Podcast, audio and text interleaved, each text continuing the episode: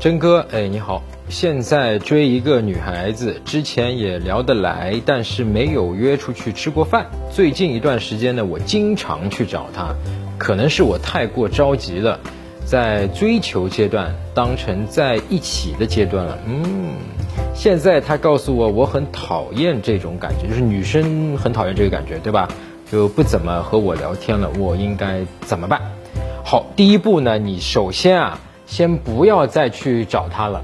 那么，所谓女生讨厌的这个感觉是什么感觉呢？其实就是我们一直讲的需求感，对吧？就是你跟他呃一直在说，哎呀，我好需要你，我现在好像就没有你我就难受，对吧？我说起来好像是我想你，我爱你，但其实是我要蹭你，对吧？我要蹭你的关注，你给我一点关爱，给我点关注，你跟我说说话，对我热情一些，这是我现在需要的。那么这个时候就变成什么呢？你对这个女生就产生了需求感，而这个需求感肯定是过度的。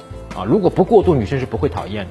正常的需求感是正常，但是这个需求感一定是过度了，对吧？所以你接下来第一步，首先要停止之前的一直去找他的那种状态啊，没事就去找他，跟他聊在哪儿啊，在干嘛呀，对吧？这个先停掉，因为你现在这里面包含了很多的错误，在你把这些错误全部一个一个识别出来、纠正过来，先不去找他，对吧？有一段时间的冷静期，冷一段时间，这是一个正确的做法。然后有些哥们会问说，哎呀，我冷，比方说一个礼拜，他会不会？忘记我呀，对吧？很多哥们有这个担心啊。我现在告诉你，绝对不可能的啊。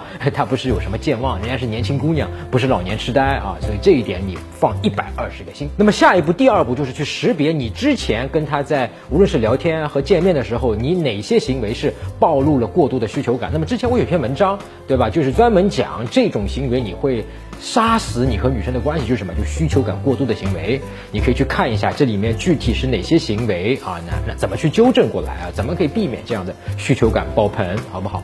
呃，你可以在微信公众号上面搜索“陈真”啊，两个字就是我名字，成功的成，真假的真。然后呢，编辑回复“需求感”三个字，你就可以收到呃这篇文章。就是这么做会杀死你和女生的关系。